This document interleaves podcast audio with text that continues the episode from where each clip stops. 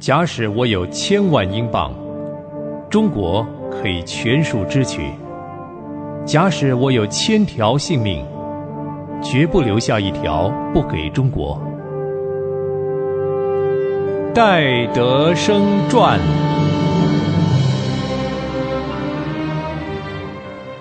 收音机旁的朋友您好，欢迎收听《戴德生传》，我是芳华。上回我给您讲到，戴德生顺服了圣灵的感动，把他仅有的一点伙食钱都帮助了一位穷困的朋友。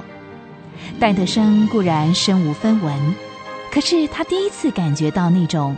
施比受更为有福的快乐，这也是他从来都没有尝过的。经过了一夜的好眠，第二天早晨，戴德生虽然没有钱买别的东西，可是他还有一碗粥。当他吃到一半，就听到邮差先生来敲门了。紧接着，二房东就拿着一封信过来了。戴德生先生。早安，早啊，房东先生。哎，是我的信吗？啊，是的。啊，谢谢房东先生啊。哎，进来坐一会儿吧。啊啊，不进去了。再见，我先走了。好好，再见啊。哎，这是谁进来的呢？笔迹看不出来。嗯，一定是个不认识的人。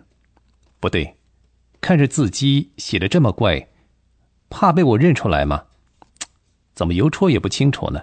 哪来的？好，拆开就知道了。啊，白纸一张，哦，还包了一双羊皮手套。哈，这谁做的？啊，半英镑！我的主啊，才十二个小时的投资，你就还我百分之三百的利息？世界上从来没有这么好的利息啊，主啊！我立定心志，我只要有钱，一定存到你这儿最稳当、利息最高的银行里。戴德生经过这次的事件之后，对他的信心影响很大。他冒险的把那一点钱帮助了困苦中的人，神就在十二个小时之内还他四倍。戴德生清清楚楚看见了神的信实可靠，永不误事。他更明白人对神的信心永远是不够的，所以以后他要每一次遇到困难的时候，他就会想到这件事。每次一想到这件事，他就再也不疑惑、不惧怕，因为他深深的知道，神是听祷告、负责任的神。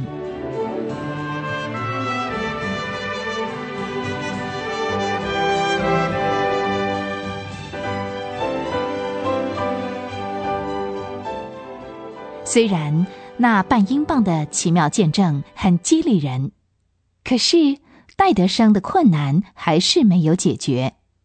哈医生还是没有记得发薪水的事。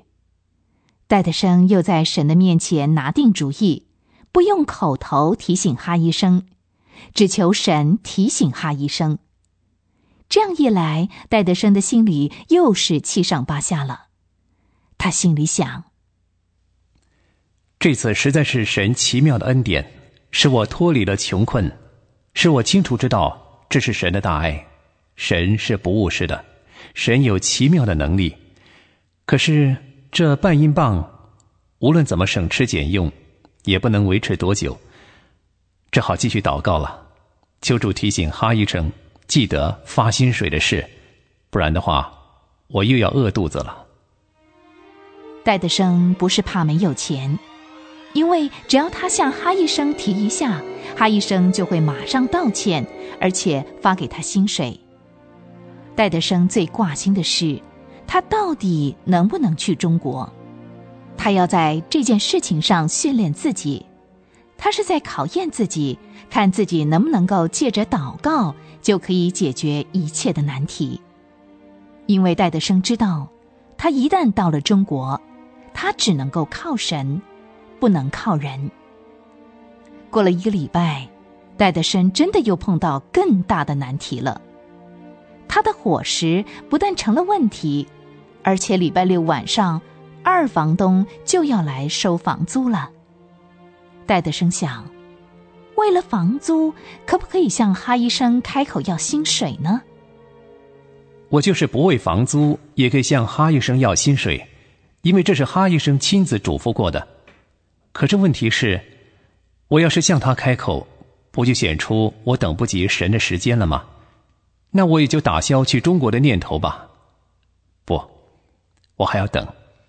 嗯，明天、后天、大后天是礼拜六，我无论如何要耐心等候，直到二房东要租金的时候。我想，神一定不会使我在二房东面前为难。虽然我不知道神用什么办法，但是我相信，神不会不负我的责任，他不会不听我信心的祷告的。很奇怪，当戴德生肯等候神的时候，他一点也不着急，也不害怕。转眼间就到礼拜六下午三点钟了。哈医生开完了药方子，伸了个懒腰，打了哈欠，就跟戴德生谈起神来了。两个人正聊得起劲的时候，哈医生忽然大声的说：“啊，德生啊，你的薪水该到期了吧？呃，是过了一些日子，不过没关系。哎，只怪你啊，不提醒我，我太忙了，总是忘记。”早知道啊，今天下午就不该把那个钱存到银行。哎，现在只好等两天以后了。哦，呃，嗯，没关系，谢谢哈医生。糟糕，薪水还要等两天才能够发下来。戴德生的心情一下子掉到谷底。这天晚上，戴德生非常的不安，因为伙食、房租都得用钱。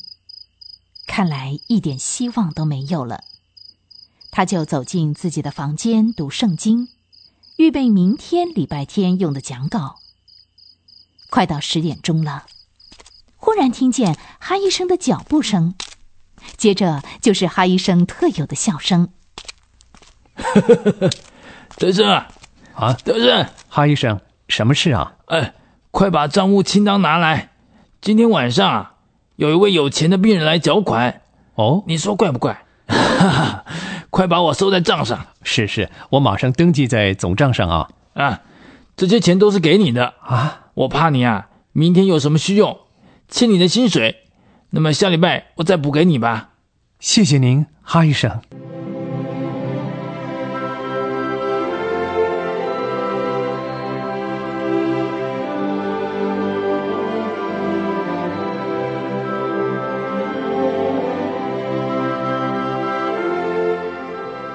戴德生高兴极了，不但伙食、房租都有了着落，最快乐的是他的信心考试考了满分。他知道他可以去中国了，只要靠着祷告，不靠人，神就照他所信的应允他的祷告，解决他的问题。戴德生之后还会遇到什么样的事情呢？欢迎您下回继续收听《戴德生传》。